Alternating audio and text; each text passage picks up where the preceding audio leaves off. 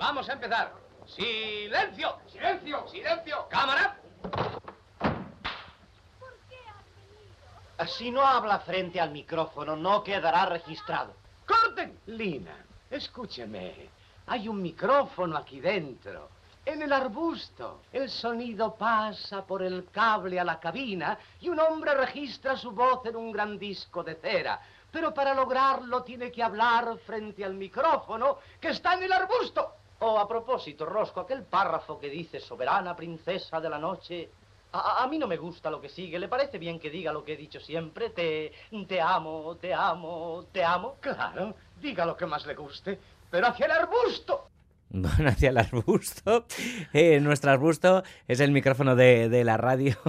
hay disciplinas a las que nos referimos con aquello de desde que el cine es cine, pero hay campos que, pues que sin embargo no están ahí. Desde que el cine es cine. El sonido se incorporó a las películas, no se incorporaba hasta 1929. Fue probablemente la mayor revolución que ha tenido el cine desde su nacimiento y desde entonces esa unión entre imagen y sonido se ha naturalizado. La voz humana y el resto de sonidos de lo representado acompañan pues a la imagen de forma grácil, Iker. Sí, es que el sonido percute a veces de forma más sutil en nuestra sensibilidad. La cámara registra lo narrado de forma visible, pero aquello que se escucha es la información invisible, el compañero, y aquí está la gran paradoja, silencioso, que a veces puede resultar más revelador que lo mostrado. Hablaremos hoy del trabajo de los sonidistas, de diseños de sonido y de paisajes sonoros. Santi Salvador, nominado a los Goya por El sonido de 20.000 especies de abejas, Arracha al León, Santi.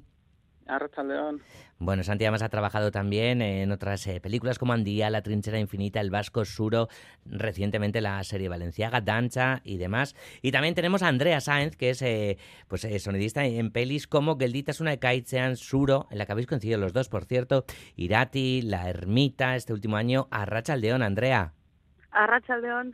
Que te pillamos en pleno rodaje, además, ¿no? Sí, sí, sí. Vale. ¿Qué está rodando? Cuéntanos, Andrea. Pues ahora estoy rodando Cuerpo Escombro, que es una comedia para Morena Films. Uh -huh. Bueno, oye, eh, con lo que hemos escuchado eh, en esta intro de Lo que el viento se llevó, Santi... No cantando sé si bajo la lluvia. Uy, cantando bajo la lluvia, Barcatu.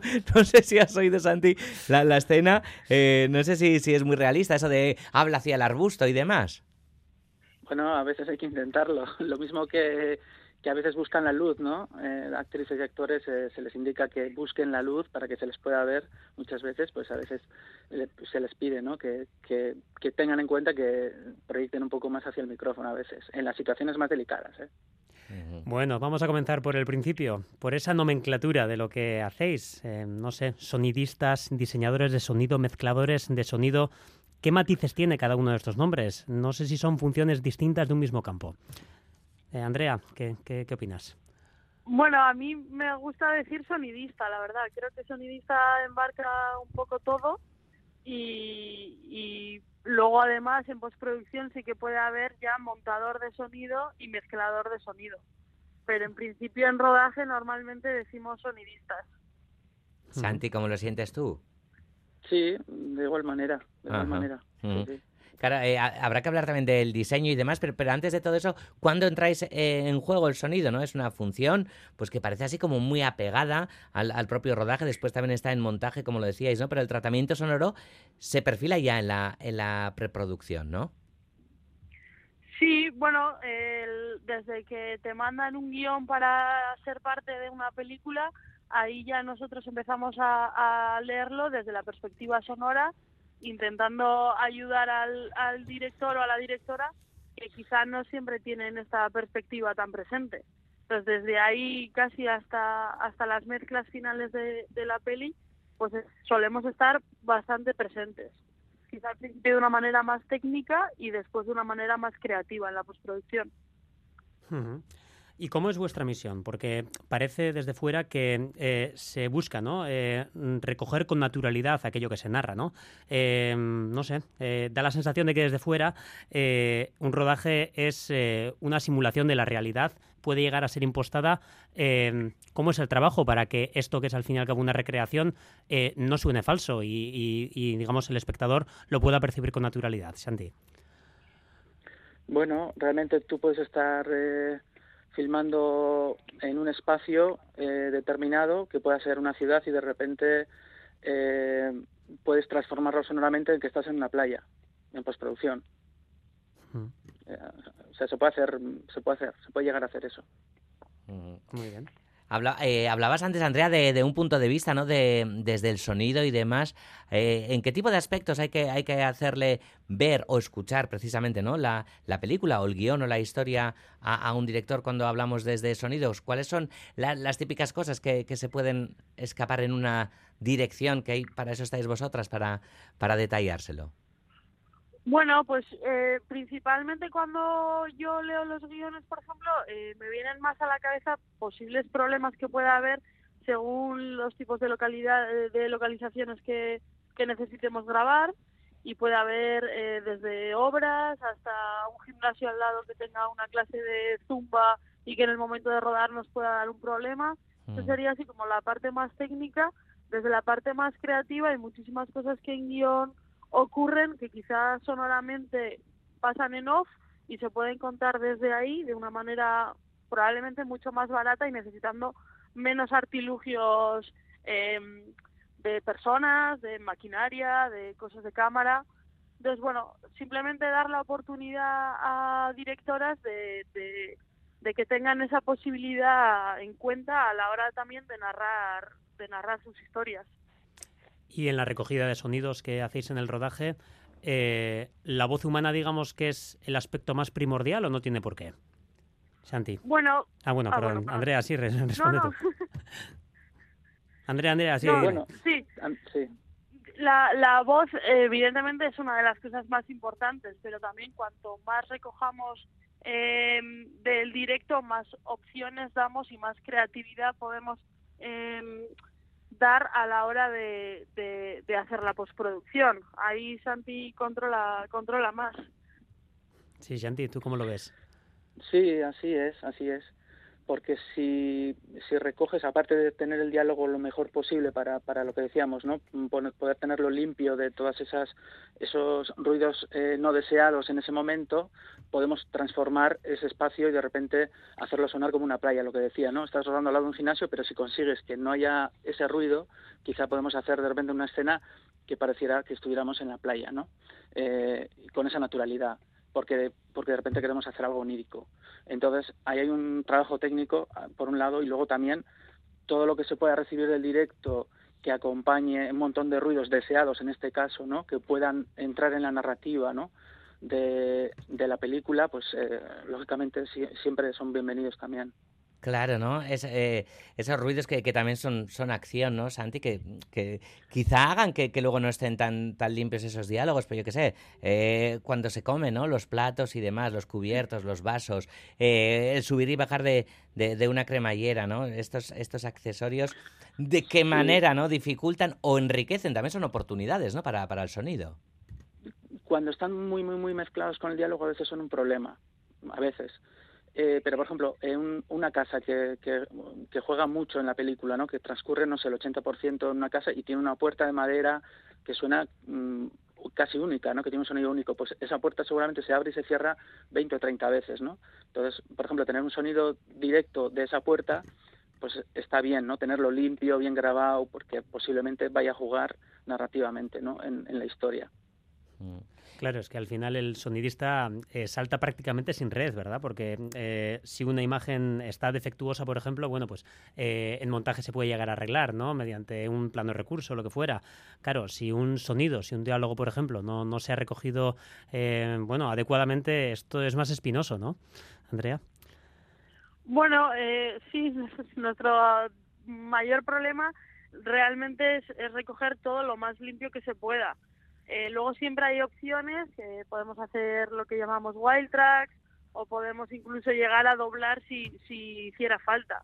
O sea, hay algo de red, lo que pasa es que, claro, no, no tiene tanta naturalidad. En Mm. principio, nuestra pelea constante en un set de rodaje es, es llevarnos los diálogos lo más limpio posible, que se entiendan bien, que estén bien de volumen. Ese, ese es nuestro principal reto. Mm.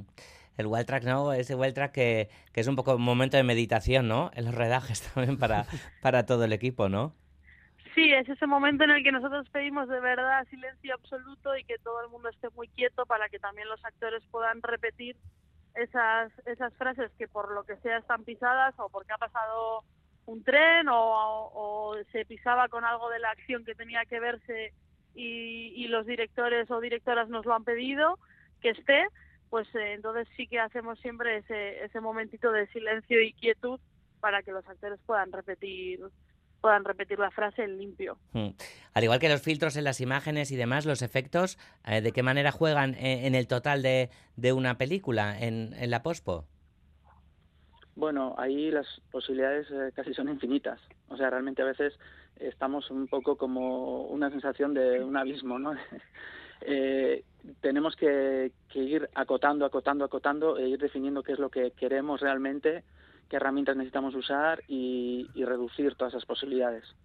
Porque si no es infinito y es un, es un poco locura. No, eh, no, no acabas nunca, es un sinfín. Mm. Claro, la peli tiene una. Un, hay, siempre hay un deadline, ¿no? Hay una fecha de entrega y Sí. demás, ¿no? Bueno, en esta serie de, en esta sección de oficios del cine que tenemos en cultura.eus, eh, invitamos, os invitamos a los diferentes oficios a que dejéis una pregunta para los próximos invitados. Os vamos ya advirtiendo de que los próximos serán los encargados de efectos especiales visuales. Eh, bueno, total, eh, que también hay una pregunta para vosotros. Esta es la que dejó la gran encargada de vestuario, que es Nerea Torrijos. Escuchamos a Nerea Torrijos. ¿Con qué vestuario les ha costado más encajar eh, una película? O sea, con, o con qué película o con qué época les suele dar más problemas encajar los micrófonos debajo de las ropas. Ahí está, ¿no? Clarísima la, la, la, pregunta. Vamos a empezar contigo, Andrea, que igual tienes algo fresquito, ¿no? Del rodaje en el que estás ahora o tienes que tirar de, de memoria. Bueno, ahora mismo la verdad es que el vestuario está siendo en principio bastante sencillo. Para nosotros, cuanta menos ropa, más difícil es esconder el micrófono, por claro. supuesto. Las épocas de verano y claro. demás se nos complican. Y luego el, la mejor tela para nosotros siempre sería el algodón. Las camisas que suelen estar así como almidonadas, los trajes, estas telas así un poquito más gordas, o la seda, eso que se mueve así con tanta facilidad, normalmente nos da bastante roce. Mm, Pero siempre acabamos encontrando el lugar siempre vestuario la verdad es que es un, un departamento muy amigo en ese sentido y, y, con la sastra que es como la persona de vestuario que está con nosotros ahí en set eh, siempre conseguimos encontrar el hueco. Santi, ¿recuerdas algún vestuario que, que se te haya resistido, que te haya dado problemas particularmente? A veces, eh, pues una camisa con una chaqueta eh, no es que roce el micrófono, sino que la, el, roza la propio, los propios tejidos rozan no están rozando el micrófono, pero rozan tanto que, que hacen bastante ruido. Y entonces, pues, ahí nada, como pues lentejas, ¿no? Como solemos decir, ¿no? no hay mucha solución a veces. Mm. Eh, lo adelantaba Iker que, que vamos a hablar con efectos especiales visuales, claro, porque los vuestros también son efectos especiales. ¿Cómo sentís eso? Porque cuando se habla de efectos especiales parece que solo hablamos de, de los visuales y los vuestros también lo son, ¿no? Bueno, sí, nosotros acompañamos mucho en esas imágenes también, sí, claro. Bueno. Eh, sí, yo que estábamos eh, hablando de la ropa y demás, quería decir, vamos a lanzar eh, una pregunta a ese departamento, pero mañana se va a pasar por aquí Marcelo Rubio, así que también, ¿no? Como sonidistas y demás, a ver qué pregunta haríais, ¿no? A, a un intérprete, en este caso, bueno, has trabajado con él justo en 20.000 especies de abejas y demás, eh, Santi, pero seguro que, que, tienes alguna pregunta para, para lanzarle o algún recuerdo incluso también de, del propio rodaje. Bueno, yo no estuve en directo, estuvo Eva Baliño, y bueno, Marcelo coincido, pues, eh, no sé, años atrás, no sé, 10 años atrás o más en algún cortometraje y en algún otro trabajo. Eh, no sé, a veces es... Eh, yo cuando soy microfonista, por ejemplo, y estoy muy cerca de los actores, ¿no? Siempre me ha impresionado mucho, ¿no? El, la capacidad que tienen de, de, concentración, por ejemplo, ¿no? O sea, estamos ahí, no sé, 50, 60 personas trabajando o más en una película y, y eso realmente, no sé, cómo consiguen abstraerse tanto, ¿no? De, de todo ese ruido, de, toda esa, de todas esas miradas, ¿no? También, eso, eso me impresiona. Mm, qué interesante. No sé, a ver cómo lo consiguen, ¿no? Mm. Andrea, ¿le lanzarías algo al intérprete? Bueno, eh, un poco por, por esa línea que decía Santi, ¿no? Ellos están pasando textos, están ahí como rodeados de mucha gente y luego cada departamento llegamos y, y, y le decimos, ¿no? Pues eh, intenta proyectar más, háblale al arbusto, ¿no? Como decíamos al principio, y luego otra persona que le dice llega la marca, el gesto de no sé qué, entonces sí que me parece eh, bastante impresionante esa capacidad de concentración, de retener toda la información que cada departamento le da y, y bueno, y, y para colmo seguir un poco el récord y la continuidad tanto emocional como de movimientos y, y, bueno, no sé, a ver cómo, cómo lo hacen, porque a veces es difícil abstraerse y concentrarse tanto en lo que a una le toca. Qué bonito, racor emocional, me ha gustado mucho. Mm. Bueno, cuando vemos eh, los intérpretes, por ejemplo, en pantalla, eh, debemos asumir, por tanto, que tienen eh, un micrófono en, en, sus ropas, porque también eh, el micro de pértiga también es otro de vuestros iconos, ¿no? Ese, ese micro que a veces vemos que se cuela, ¿no? Por la parte de arriba del encuadre. Esto, esto no sé hasta qué punto también se utiliza hoy por hoy. La verdad es que hoy por hoy utilizamos todo. utilizamos la pértiga y utilizamos casi en el 95% de las ocasiones un micro en cada actor. Sí, Mm. sí, se usa todo. Muy bien, muy bien. Bueno, en eh, muchos de vuestros trabajos, ¿no? Eh, ya parece intuirse, ¿no? Algunos eh, retos, ¿no? Imagino que al final eh, un rodaje está cargado, ¿no? De, de, de diferentes desafíos, ¿no? Que afrontar. Eh, Andrea, tú, por ejemplo, has estado en, en, Irati, ¿no? Que es una película muy, muy celebrada, ¿no? En estos últimos tiempos, eh, no sé, por ejemplo, se me ocurre, ¿no? Trabajar en una cueva eh, no tiene que ser fácil, ¿no? Sonorizar eso. O, o, también, bueno, nos referíamos antes a Suro, ¿no? En la que habéis coincidido, que en este caso, bueno, la naturaleza y ese sonido, ¿no? De tan, tan propiamente eh, boscoso, ¿no? De, de, árboles tiene, tiene mucha presencia. No sé, cada proyecto requiere una sensibilidad particular, ¿no, Andrea?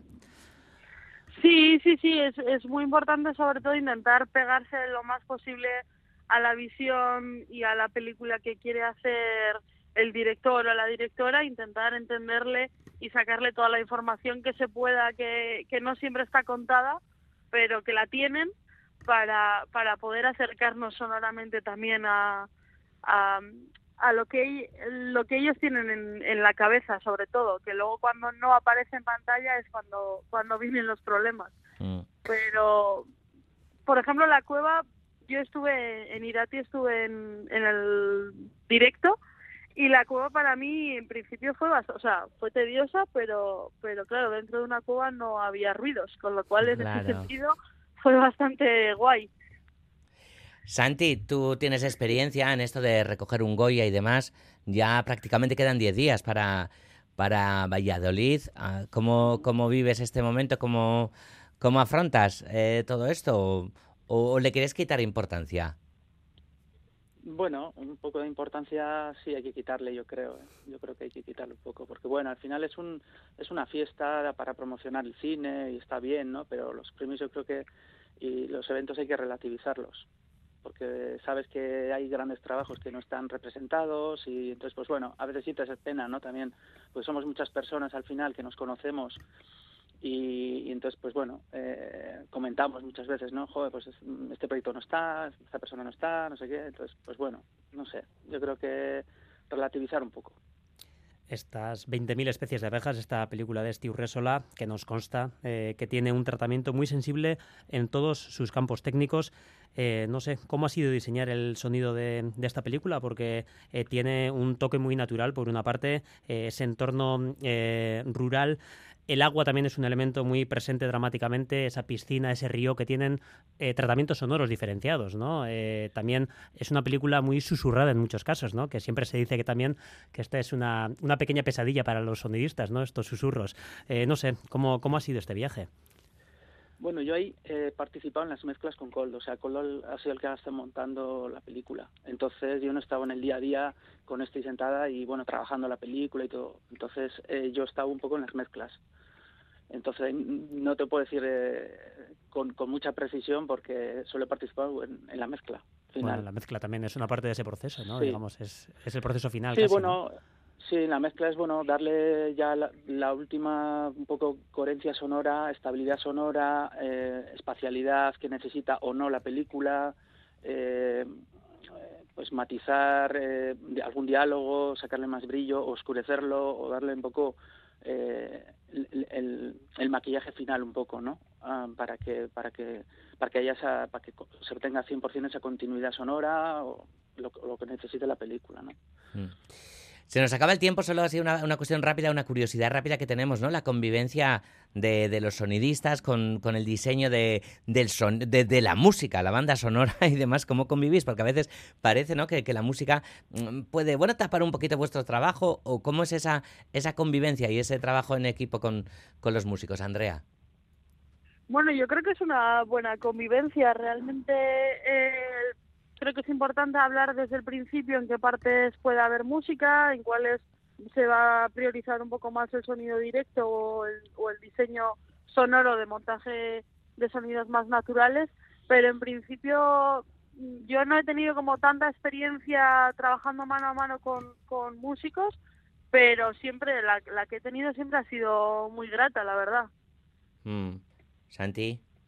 En mi caso, nunca he tenido problemas. Eh, realmente surge un triángulo, ¿no? Es decir, eh, eh, la directora o el director está trabajando paralelamente un poco todos los sonidos, todos los ambientes, todos los efectos y la música. Entonces mm, va coordinándonos, ¿no? Va diciendo, no, no, aquí va a trabajar más eh, algún efecto y o aquí va a haber más música o va a haber menos música. Entonces nos vamos complementando.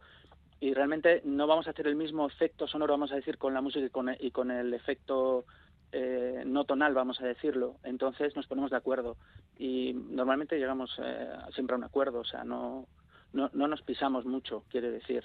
Y, cual- y luego, en este caso, por ejemplo, yo ahora estoy haciendo Nina, la película ¿no? de Andrea Jaurrieta, y tiene mucha música, entonces ella decidirá qué quiere, en qué momento quiere jugar más con la música o, o silenciar la música y jugar más con los efectos. Pero lo- los dos estamos al servicio de, de la, de la película y de la directora, ¿no? de su visión un poco.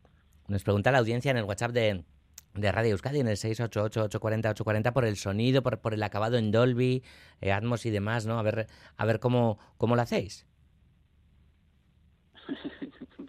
pues pues con, con un poquito más de tiempo porque es más complejo.